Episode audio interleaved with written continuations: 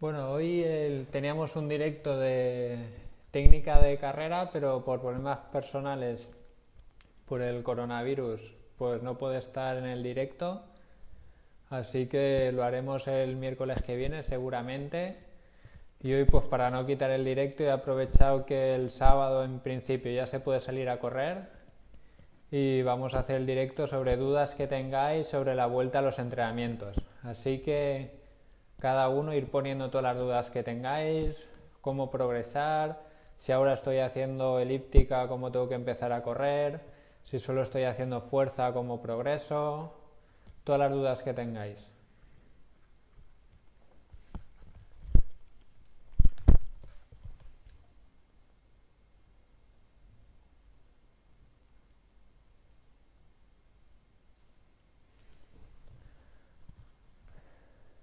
Vale, vamos. Va, Amparo, anímate.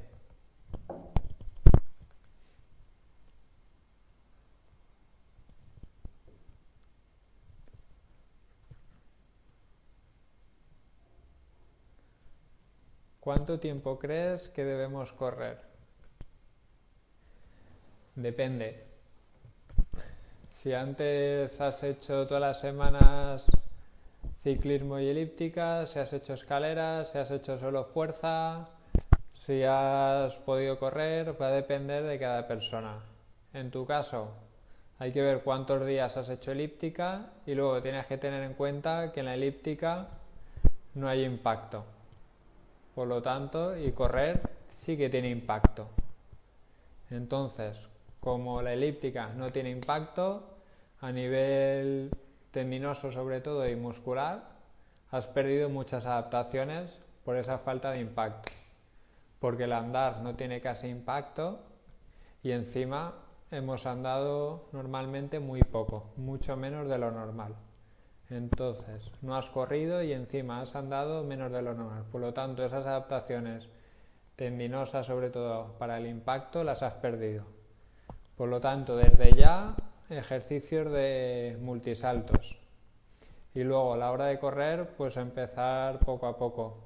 Mejor tierra que, que asfalto, porque amortigua más. Y por tiempo, pues yo empezaría por 30 minutos corriendo y combinarlo con, por ejemplo, quien ha entrenado con una bicicleta estática. Puedo entrenar una hora pero la primera hora la sigo haciendo con la bici como antes y la segunda media hora la hago corriendo. Y entonces consigues no sobrecargar una hora seguida corriendo de, de inicio, pero seguir manteniendo esa hora de entrenamiento.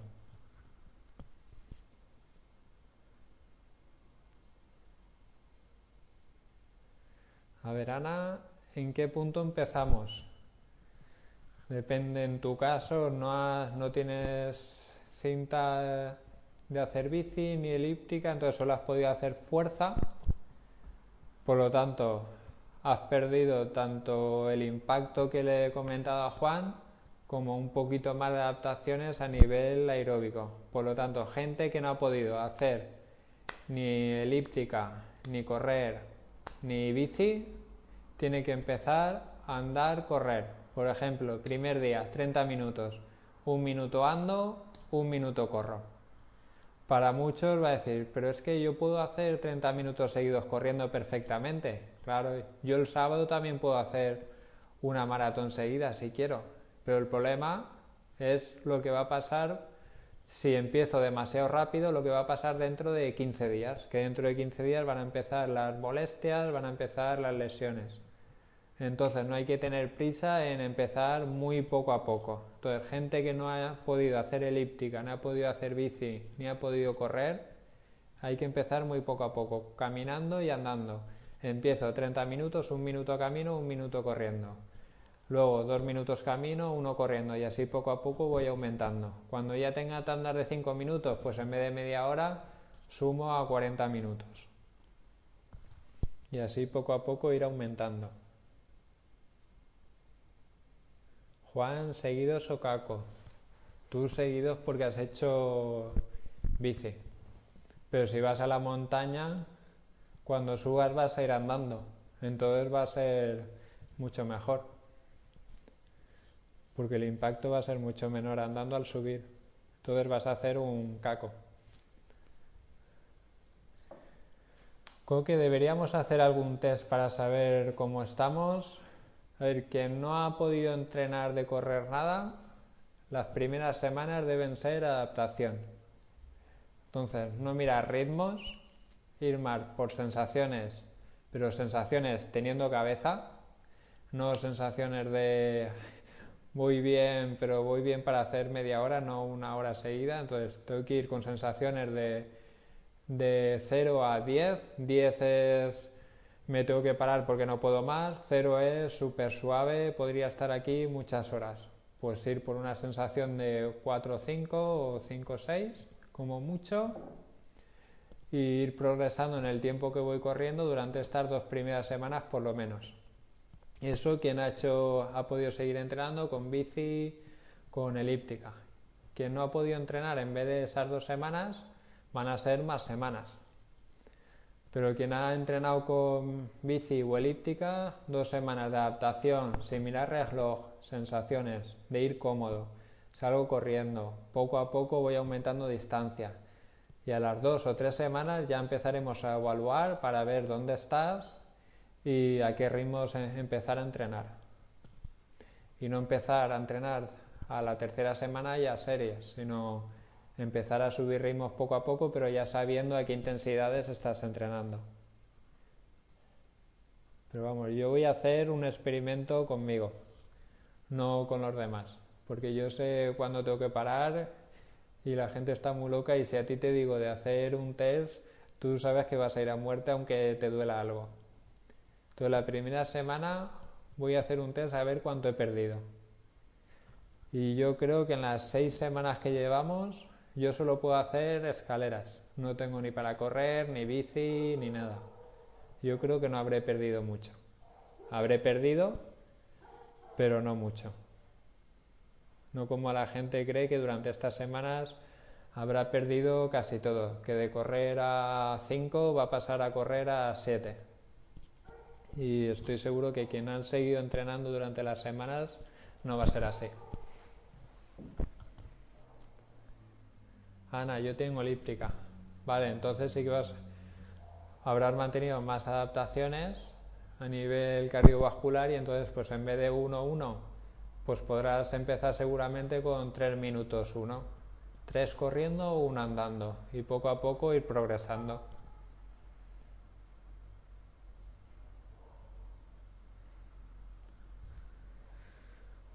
María, pero media hora durante varios días y vamos aumentando progresivamente tiempo y ritmo. Sí. Y gente que ha podido correr algo por casa o por algún otro sitio que ha estado, entonces igual no tiene que empezar andando corriendo, pero sí, el primer día yo, si no he corrido durante estas semanas de forma más o menos continua, más de tres días a la semana, yo empezaría por 30 minutos, disfrutar de esos 30 minutos, y luego pues aprovecho para hacer abdominales o hacer fuerza y así completo una hora de entrenamiento. El siguiente día otros 30 minutos. Y luego poco a poco ir aumentando, luego 40, luego 45, luego 50 y cuando en tres semanas ya haya hecho varios entrenamientos de una hora y ya sea capaz de mantenerlos a un ritmo constante sin agobiarme, aun yo creyendo que voy muy suave, entonces ya puedo empezar a entrenar y a ver ritmos y todo eso. Pero yo las primeras semanas iría, no miraría ni el reloj, iría por sensaciones, pero sensaciones con cabeza, ¿vale? De 0 a 10, entre 4 y 6, sin pasar de 6, incluso yo iría entre 4 y 5, suave, a un ritmo por debajo del que haríamos, por ejemplo, gente que compite en maratón pues un ritmo por debajo que creías que ahora podrías hacer un maratón y a ir tranquilamente.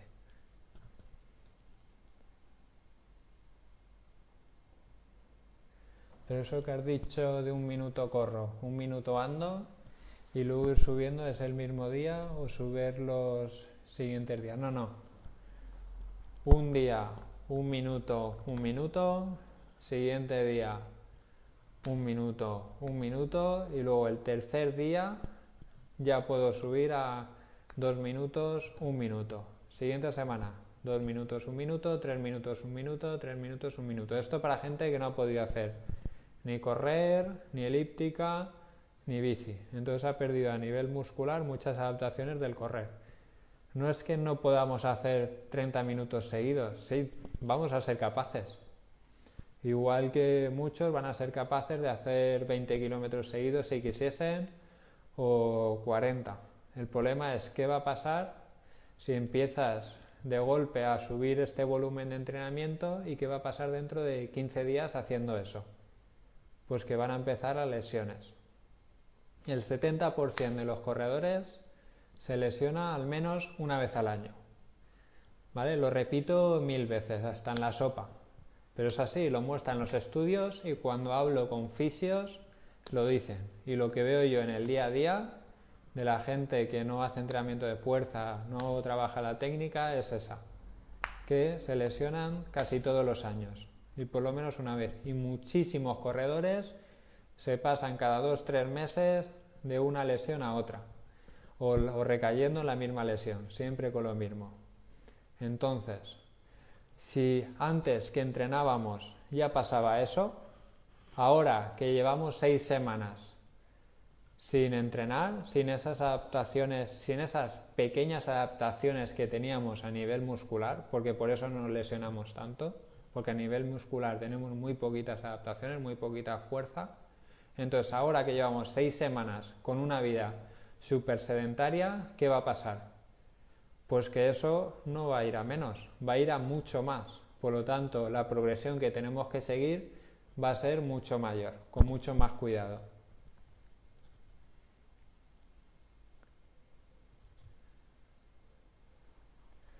Yo he estado con bici, puedo salir a hacer 10 kilómetros por lo menos. 10 kilómetros serán unos 50 minutos. Si has hecho entrenamientos así todos los días de bici, incluso al, de una hora de duración, incluso y has metido también pliometría, que son multisaltos, entonces sí que podrías.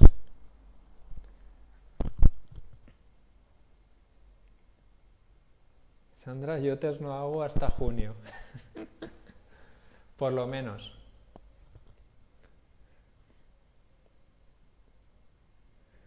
Xavi dice que no quedan test. Y los test que quedan son muy malos en los hospitales. 60% de fiabilidad. Como tirar una moneda al aire. No sé si ahora los que dicen que, estás que están pasando son mejores. Pero vamos, como ahora los que estén pasando son los del 60%, mal vamos. María, tengo dolor inflamación en articulaciones, músculos y tendones.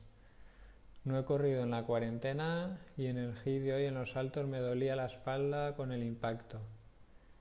Tengo dudas si debo empezar andando, pues deberás empezar solo por andar. Entonces combinar ejercicios de fuerza sin impacto con empezar a andar solo, a salir 30 minutos y andar. Bueno, andar igual puedes meter más. Puedes hacer 45 minutos andando más los ejercicios de fuerza sin impactos, sin saltos. Cuando vayas ya progresando, andando, puedes empezar a probar a empezar a meter ejercicios de pliometría para ir preparando ese tendón, sobre todo de Aquiles, al impacto de correr. Y poco a poco ir progresando, empezando a trotar un minuto, igual tú tienes que empezar en vez de 1 1, tienes que empezar por debajo de eso. Empiezo solo andando y luego progreso a 1 corriendo, 3 andando. Luego 1 corriendo, 2 andando. Luego 1 corriendo, 1 andando.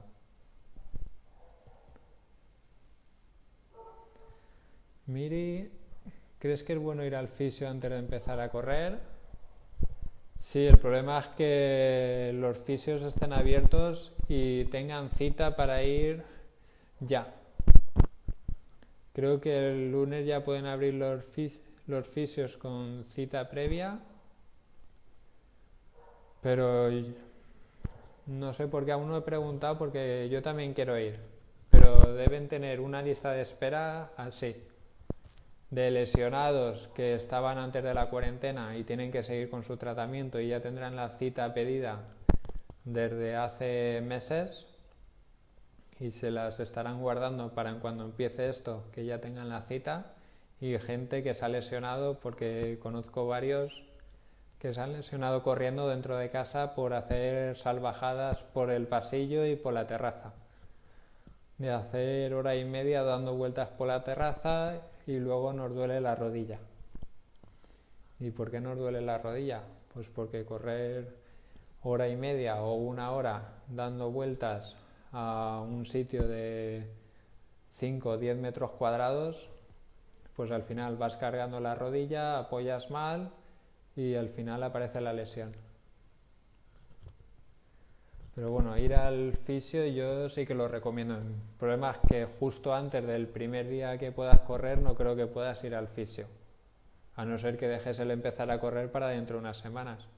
Pero bueno, entrenando suave yo empezaría a entrenar suave, pediría cita y cuando me den, me den. Iría a hacer una descarga porque seguro que todos durante esta cuarentena, por no por los esfuerzos que hemos hecho, sino por los no esfuerzos que hemos hecho, por la vida sedentaria que hemos llevado durante estos días, vamos a estar supercargados de espalda y todo eso va conectado por la fascia que va por detrás a glúteo, isquio, gemelos, fascia plantar. Entonces, si la espalda la tenemos cargada, que muchos la tenemos cargada por pasarnos todo el día sentados en la silla o en el sofá, seguramente vamos a tener también sobrecargado glúteo, isquio y gemelo.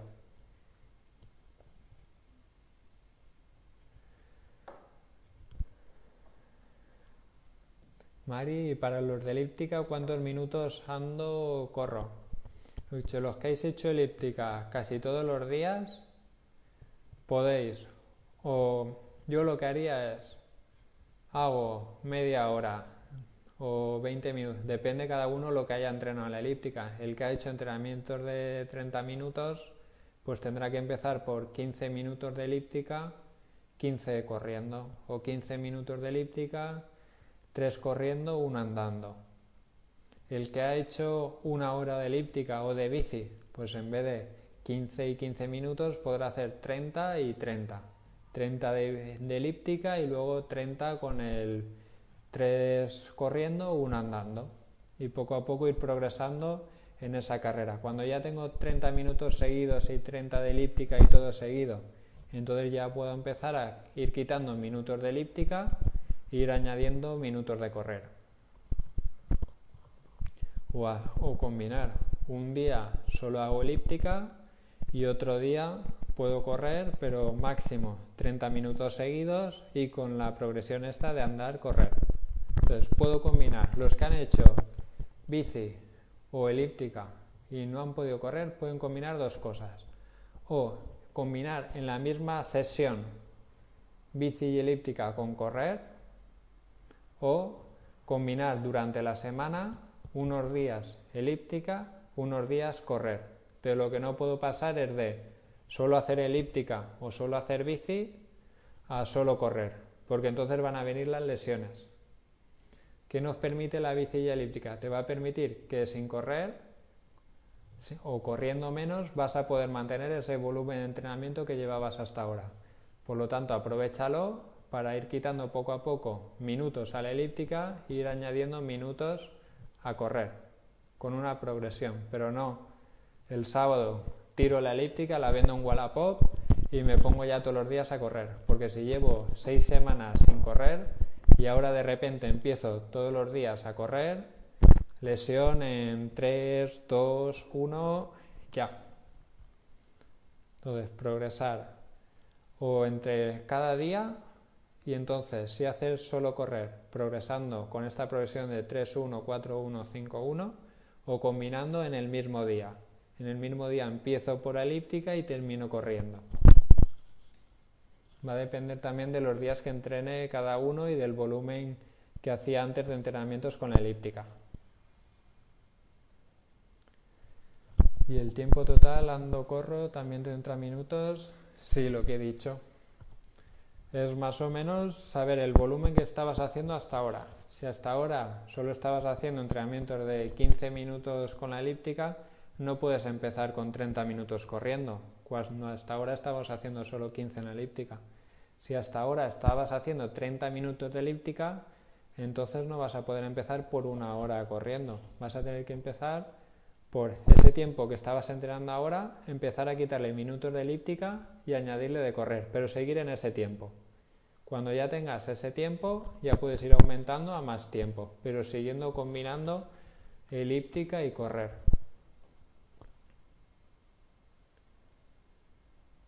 Mire, si he hecho todo eso, pues entonces podrás correr los 10 kilómetros perfectamente. No te vuelvas loca y quieras hacerlo a 4.30, sino ritmo cómodo y perfectamente. Gracias. Y tengo cinta para descargar las piernas. Todo es perfecto, sí que podrás hacerlo perfectamente. María, eso es el gran problema. Lo malo es que vamos a salir ansiosos y vamos a querer correr todo el rato seguido. Ese es el, el principal problema. Que llevamos en casa encerrados muchos seis semanas y pues para un día que puedo salir a correr me estreno a lo grande y me hago 20 kilómetros. Y ahí es donde está el problema. Que no se, bueno, no se puede, lo que he dicho, se puede, pero no se debe. Tenemos que intentar mente fría y poco a poco ir progresando. Luego, si el primer día te pasas un poco por esas ansias de correr, no va a pasar nada. El problema es que todos los días, como el primer día ya has hecho 45 minutos, el siguiente día no vas a querer 45, vas a querer 50. Y el siguiente día no voy a querer 50, voy a querer ya la hora. Ahí es donde viene el problema. Un día solo es raro que te lesione. Te tienes que pasar bastante de no hacer nada a hacer una hora seguida. El problema es cuando el volumen de todos los días va aumentando así bruscamente. Pero si el primer día haces, por ejemplo, 45 minutos y al siguiente ya empiezas con la progresión desde 30 minutos, no va a pasar nada. El problema viene porque el primer día te pasas y los siguientes días te sigues pasando. Y ahí es donde vas sobrecargando y en 15 días aparecen las lesiones. Pero bueno, lo mejor mente fría desde el principio y poco a poco.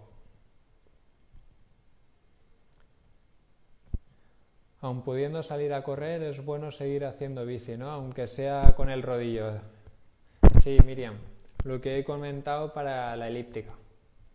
Aunque hayamos podido entrenar en la elíptica o en tu caso en un rodillo, lo que no puedo pasar es de hacer seis días rodillo Ahora, como ya puedo salir a correr, vendo el rodillo en Wallapop y ya no lo quiero ni ver y solo hago correr seis días. No, porque entonces van a venir las, las lesiones, porque llevas seis semanas en los que no has tenido impacto, porque solo has estado haciendo rodillo. Entonces, si pasas de cero a seis días corriendo, van a empezar las lesiones. Entonces, o dos opciones, o cada día haces una cosa un día hago eh, cinta, digo cinta, bici estática, rodillo, otro día corro o en los mismos entrenamientos combinas bici con correr. Por ejemplo, la primera hora, la primera media hora la hago de bici, la segunda media hora la hago de correr. O un día hago una hora de bici, el siguiente día hago 45 minutos corriendo, y despacito y con la progresión que hemos dicho antes, en tu caso.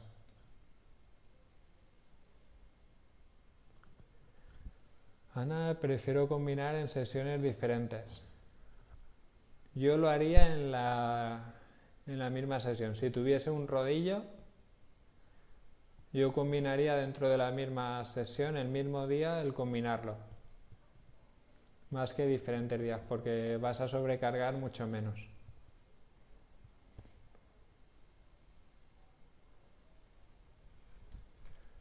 Juan, si, si cuando salgamos empezamos a notar molestias en rodillas y gemelos, será normal, ¿no? Será, será normal, pero no normal. Si notas molestias en rodillas y gemelos, no tienes que pensar que es normal y seguir entrenando, seguir corriendo. Tendrás que parar y habrás visto que esa progresión que llevas no es buena, que tendrás que empezar por un nivel de esa progresión más abajo. Entonces, ¿es normal que tengamos molestias en rodillas y gemelos si ahora empezamos a correr? Puede ser normal debido a las desadaptaciones. Ahora, eso no indica que si te pasa puedas seguir corriendo porque eso es normal. No, es normal que te pase, pero eso indica que te estás pasando y que tienes que frenar. Pero vamos, siguiendo una progresión lógica, mente fría, no tiene por qué haber problemas de rodillas y gemelos. Sí que es normal que los primeros días se carguen un poquito los gemelos, pero cada uno tiene que ir viendo sensaciones y controlar que sea poquito. Porque si te pasas de ese poquito, esa sobrecarga de ese momento ya va a pasar a una sobrecarga continua que vas a tener que ir al fisio y ahí es donde no quieres ir.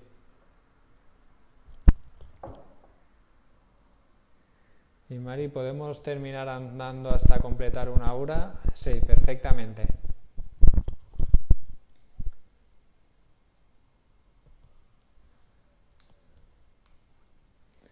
María, ¿se puede hacer 10 kilómetros a ritmo? Un momento. Miguel Ángel, ¿estás en el directo? Si estás en el directo, ponme abajo que estás. Y te voy a agregar al directo, si estás. Pero igual ha salido que, que estás aquí porque has pasado haciendo pantallas. María, si puedo hacer 10 kilómetros, ¿Puedo hacer 10 kilómetros pero a ritmo más suave y tres días a la semana, por ejemplo? ¿O es mejor menos kilómetros y más continuos? Es decir, todos los días. Yo haría menos kilómetros y más continuo, todos los días. Más que hacer menos días y más volumen, sino repartir ese volumen entre cada día un poquito y poco a poco ir progresando porque pequeñas dosis van a sobrecargar más que menos dosis pero más grandes. Gracias a ti. No se lo cuentes a nadie, pero me he bajado alguna vez al garaje comunitario y he estado corriendo también. No eres la primera que lo hace. Y hacía series con cuesta de un minuto. Igual, no eres la primera que está haciendo series en el garaje. Conozco a varios que lo están haciendo. Rafa, buenas. Los que solo hemos podido realizar rutinas de core, fuerza, pliometría y circuitos de cardio y hits de unos 30, 40, 45 minutos, ¿qué aconsejas para empezar? Lo que he dicho, por ejemplo, a ti que te conozco, Tú como yo, mañana si quisieses, podrías hacer 20 kilómetros seguidos corriendo a un ritmo tranquilo. El problema, que puedas hacerlo, no quiere decir que debas hacerlo. Tenemos que saber, sí, puedo hacerlo, yo mañana si quiero puedo ponerme a un ritmo muy suave y hacerme 40 kilómetros por la montaña. Pero no es lo que debo hacer porque si hago eso, en dos semanas, sobrecargas y lesiones. Entonces, si hasta ahora no has podido correr nada, ni hacer bici, ni hacer elíptica, solo circuitos tipo HIT y fuerza, yo empezaría muy poco a poco y no tendría ninguna prisa. ¿Por qué? ¿Cuántas carreras hay en junio? Ninguna. ¿Cuántas carreras hay en julio?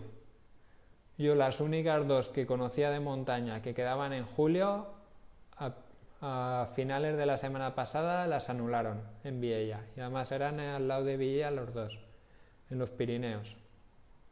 ¿Cuántas carreras hay en agosto? Ninguna tampoco. ¿Cuántas carreras hay en septiembre? Ya están anulando carreras en septiembre. Entonces, seguramente en septiembre tampoco va a haber ninguna carrera. No, no tienes que tener prisa en empezar ahora a entrenar a lo grande porque tienes tiempo para ir progresando y prepararte adecuadamente. Si no has tenido ese impacto porque no has podido correr y además no has podido hacer elíptica ni bici, empieza por lo más sencillo. Andar, correr. Sí, parece muy poco, no te va a gustar, pero es lo mejor para que no te lesiones. Empezar, por ejemplo, en tu caso, pues sí que podrías 45 minutos, pero combinando dos corriendo, uno andando, o tres corriendo, uno andando. Y poco a poco ir progresando y seguir con la fuerza. El problema es que mucha gente ahora, como no podía hacer otra cosa, solo ha hecho fuerza y ahora de repente ya puedo correr. La fuerza la vuelvo a olvidar y solo correr. No. Mucha gente ha visto que desde que hace fuerza se nota las piernas más estables, más fuertes y menos molestias. Entonces, ya has visto que es positivo. Ahora adáptalo a tu rutina semanal para seguir haciendo esos dos entrenamientos de fuerza por lo menos a la semana para que también te ayuden a no lesionarte en esta vuelta a correr y luego cuando ya empieces con los entrenamientos en serio. Porque la fuerza te va a hacer más rápido, te va a hacer más resistente que seas capaz de correr más kilómetros a esa misma velocidad o más rápido y que te lesiones menos. Por lo tanto, no podemos ahora de repente, ah, que como llevo eh, mes y medio solo haciendo fuerza, ya estoy súper fuerte, ya no tengo que hacer más fuerza en todo el año. No, lo que no se entrena se pierde.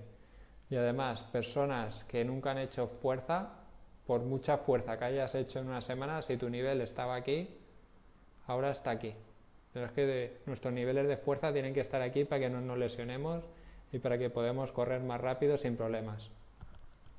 Entonces empieza muy poco a poco, como has visto, no hay, no hay carreras por lo menos hasta septiembre, ya veremos si en septiembre hay alguna, y ninguna prisa.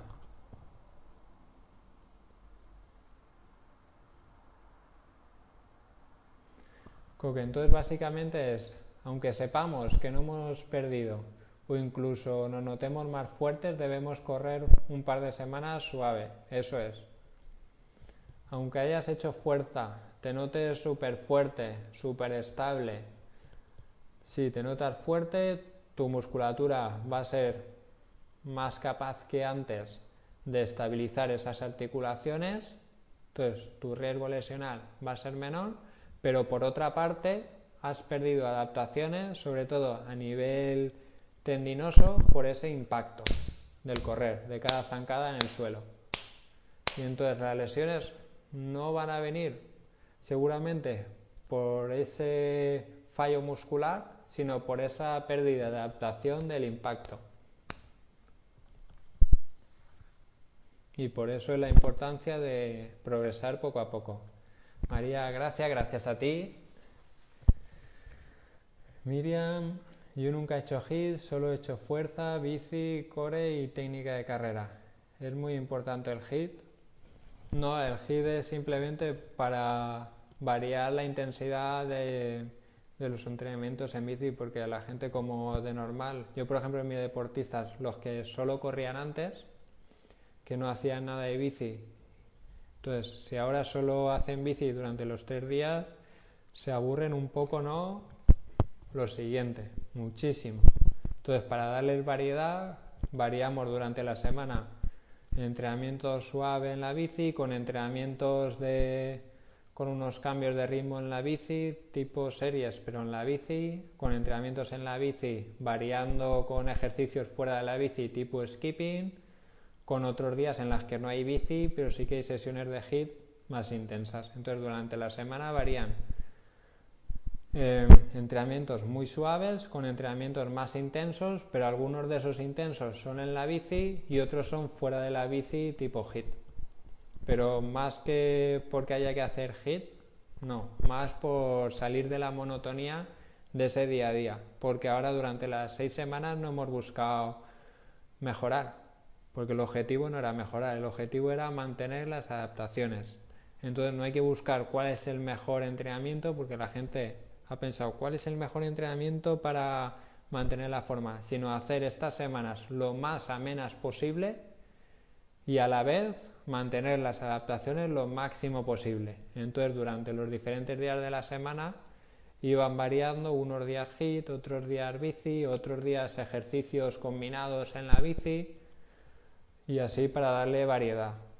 Porque si todos los días solo hacían bici, al final mentalmente se iban y perdían la motivación. Y así era una forma de mantenerlos más motivados. Juan, nada, cero, ya no sé a qué viene el cero. Recuérdamelo. A ver, voy a ver si estaba Miguel Ángel, no. Amparo, que la fuerza te acompañe, así es. Como en la guerra de las galaxias. O sea que el hit es por cambiar la bici, así es, por darle variedad. En la gente que no tenía bici ni elíptica, sí que era el hit para darle intensidad, pero los que tenían bici o elíptica, el hit era para darle variedad. Entonces hacíamos normalmente una sesión intensa a la semana en la bici y otra sesión de hit fuera de la bici. Y nada, ¿no hay más preguntas? Venga, va. ¿Alguna duda más? Y si no, terminamos. Vale, mañana a las seis y media tendremos otro directo con Adrián de Come Entrenamiento para hablar sobre el entrenamiento de fuerza. Tanto lo que deberíamos haber hecho hasta ahora como lo que tenemos que seguir haciendo a partir del día 2. Porque los gimnasios no van a abrir, entonces no vamos a poder seguir con nuestros entrenamientos que llevamos antes de la cuarentena de ir al gimnasio, por lo tanto es súper importante a partir del día 2 seguir con nuestros ejercicios de fuerza. Y entonces veremos con él qué ejercicios son mejores, cómo progresar, cómo meter más carga a los ejercicios sin material, ¿vale? Para poder entrenar en casa, así que va a ser súper interesante.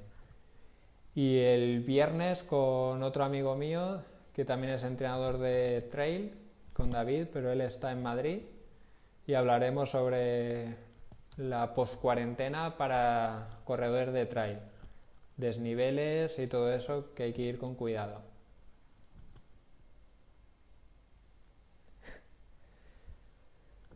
¿Crees que se va a hacer el maratón de Valencia? Es una pregunta personal. Me gustaría que se hiciese porque Creo que va a haber muchísimo nivel si se hace. Creo que al ser en, en diciembre hay más probabilidades que se haga.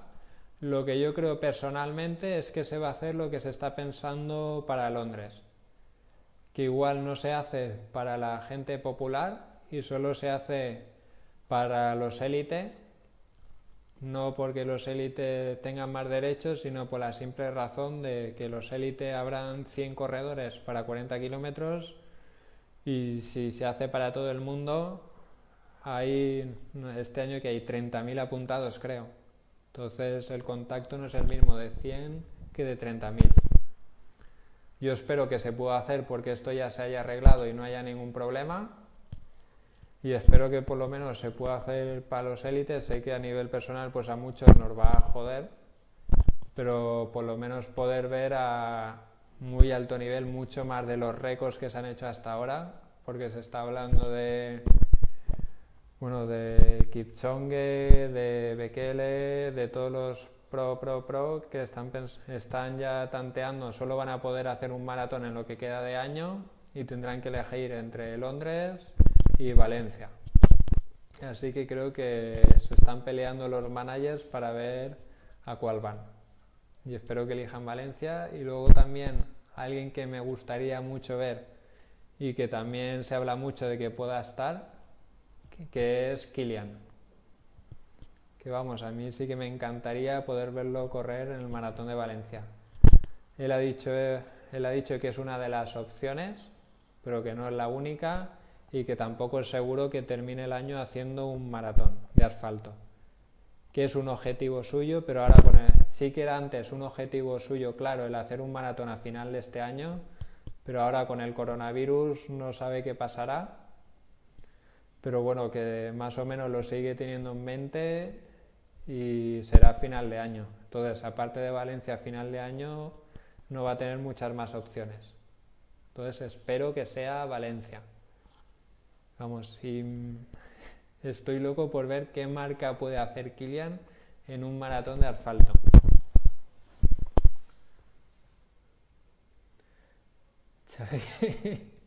¿Sabes si habrá algún directo más del psicólogo? Pues lo hablaré con él, a ver si se anima. Vamos, yo creo que estuvo súper interesante. María, gracias por todo, gracias a ti. Muchas gracias. Y aunque estén abiertos los gyms, ¿se puede seguir entrenando en casa la fuerza con los ejercicios que has mandado? Sí, perfectamente puedes entrenar en casa incluso con un material mínimo, ¿vale? Que en torno a 100 euros como mucho te puedes poner en casa, puedes hacer cualquier ejercicio casi que puedes hacer en el gimnasio sin utilizar las máquinas. Y además yo con mis corredores creo que no utilizo ninguna máquina. Todos son ejercicios con mancuernas y con barra. Entonces, en Decathlon hay material súper barato, ya te que por 100 euros puedes tener mancuernas, goma, minivan y una barra básica de Decathlon con unos discos. Y con eso puedes hacer todos los ejercicios que mando yo a mis corredores que van al gimnasio. Y por 100 euros te lo puedes montar en casa, cuando un gimnasio puede rondar los 40 euros al mes o 30, los baratos, y en tres meses de gimnasio ya tienes ese material amortizado.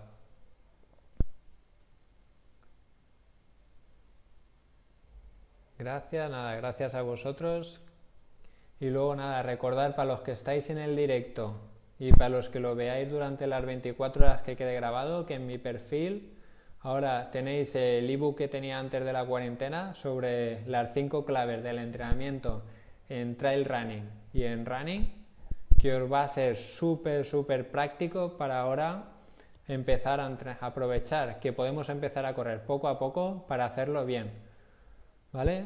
Clave sobre el entrenamiento de correr, clave sobre la técnica de carrera, clave sobre el entrenamiento de fuerza, clave sobre el descanso y consejos también nutricionales. Así que para los que queréis empezar a correr con buen pie en mi perfil, entráis en el link o lo podéis descargar de forma gratuita. Y a ver, seguimos si hay más preguntas. Gracias por todo, nos vemos en los directos del jueves y el viernes, eso es. Mari, pero podemos hacerlo nosotros un día cualquiera.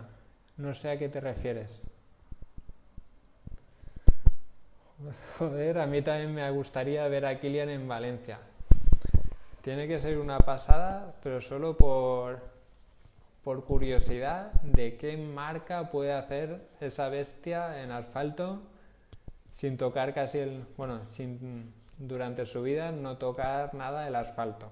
Ahora sí que entrenará más para coger adaptaciones, pero claro, los que solo entrenan maratón llevan toda su vida corriendo en asfalto y con adaptaciones de correr en llano. Él yo creo que en los últimos años no sé si habrá hecho alguna carrera en llano y algún entrenamiento sí que alguno, pero carreras yo creo que ninguna. Entonces yo hasta me, me arriesgo a decir que baja de 2 horas 10. Y 2 horas 10 puede ser meterse entre las mejores marcas españolas. Creo que la mejor está en 2 horas 7 Así que estaría muy cerquita. Pero yo creo que estará entre 2 horas 12 y 2 horas 9, 50 y algo estará. Seguro. Gracias. Nada, a vosotros.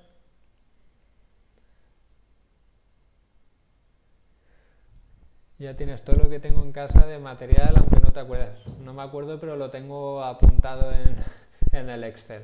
Así que cuando quieras empezar a entrenar, está todo apuntado para empezar a tope. Maratón, a ver qué me había dicho. Ah, pero podemos hacerlo nosotros el maratón un día cualquiera. Eso es. Si te quitan el maratón de Valencia y tienes la ilusión de hacer los 40 kilómetros y te lo quitan, puedes hacer. No se puede hacer el maratón de Valencia con toda la gente al lado, pero puedes montarte tu propio maratón y hacerlo como reto personal. Y esta es una de las cosas que yo quiero fomentar ahora durante los meses que quedan de año, como seguramente no van a haber muchas competiciones, y si hay serán en diciembre y finales de noviembre, creo yo, es el fomentar retos personales de cada uno para mantener la motivación durante este año. No podemos competir, baja la motivación porque para qué voy a entrenar, bueno, muchos van a decir, ¿para qué voy a entrenar si no puedo competir? Van a perder la motivación, aunque sí que quieran seguir mejorando y entonces el plantearnos otro tipo de retos nosotros mismos no hace falta porque que los retos sean a lo grande. Puede ser simplemente hacer 10 kilómetros en X ritmo. Eh, por un recorrido que sepa que no voy a tener que ir frenando con los coches. ¿Vale? Que no tiene por qué ser 40 kilómetros el maratón entero puede ser una media maratón. Pues voy a hacer una media maratón tal día y me preparo para ese día. Por ejemplo, yo que hago trail. Sí que estamos viendo ya diferentes recorridos para hacer pequeños retos individuales. Y así mantener la motivación durante estas semanas. Por ejemplo, estamos viendo con Jesús, que es otro que corre así, bueno, corre más que yo, y es hacer el GR34 creo, que va desde la Baidu Show hasta... pasa por Montanejos, bueno, llega hasta Montanejos creo.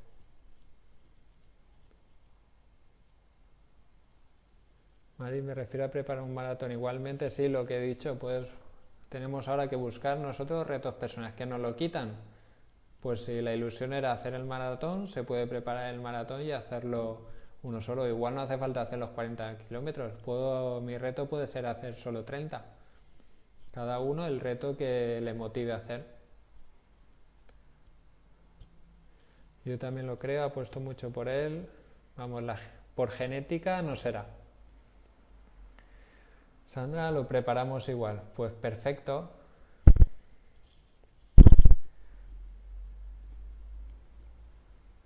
Sí, cuando cambia un poco la economía que estoy un ERTE. y yo en peor que un ERTE. Pero sí, ahora la verdad es que está muy mal la cosa. Gente con ERTE, gente que no ha tenido la suerte del ERTE, con ayudas. Ya veremos luego las ayudas, si cuando termine el estado de alarma, si esas ayudas siguen porque aunque el estado de alarma termine, muchas empresas no van a poder seguir abriendo, sus empleados no van a poder seguir trabajando y hay mucha gente así con problemas. Así que se entiende perfectamente.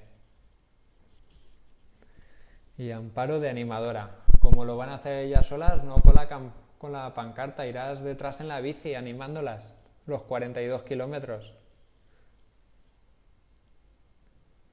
Me parece genial, los retos son importantes a seguir. Eso, dijimos el viernes creo de hacer el Zoom, sí, y ahí veremos eso de marcarnos retos, cómo marcarlos y cómo los vamos a preparar.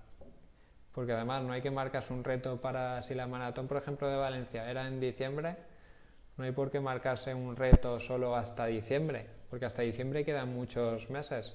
Hay que irse marcando pequeños retos, a, pues ahora uno en verano, luego otro en septiembre y luego por el de diciembre el grande. Pero manteniendo así la motivación durante todos los meses que quedan sin competiciones para seguir motivados, para seguir mejorando. Porque uno de los errores, por ejemplo, el, creo que fue el primer error que puse, esta semana estoy haciendo siete días, siete errores de por qué no mejoramos. Y uno de los principales errores es por esto, porque muchos corredores hacen su competición y cuando terminan su objetivo pierden la motivación y dejan de entrenar. ¿Qué sucede? Que durante tu preparación has ido aumentando tu nivel y luego, como has dejado de entrenar, tu nivel ha vuelto aquí.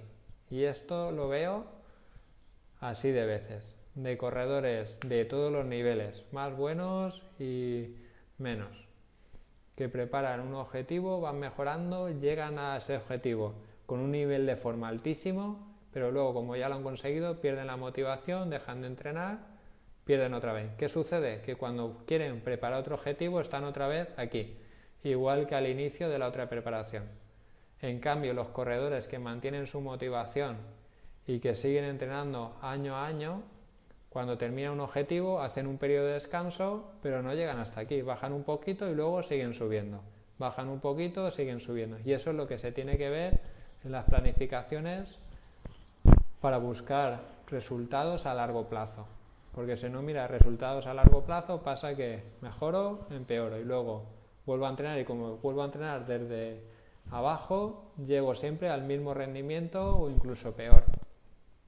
Y pasan los años y sigo con el mismo tiempo en media maratón o en maratón o en cualquier carrera, no mejoro. Y es por eso.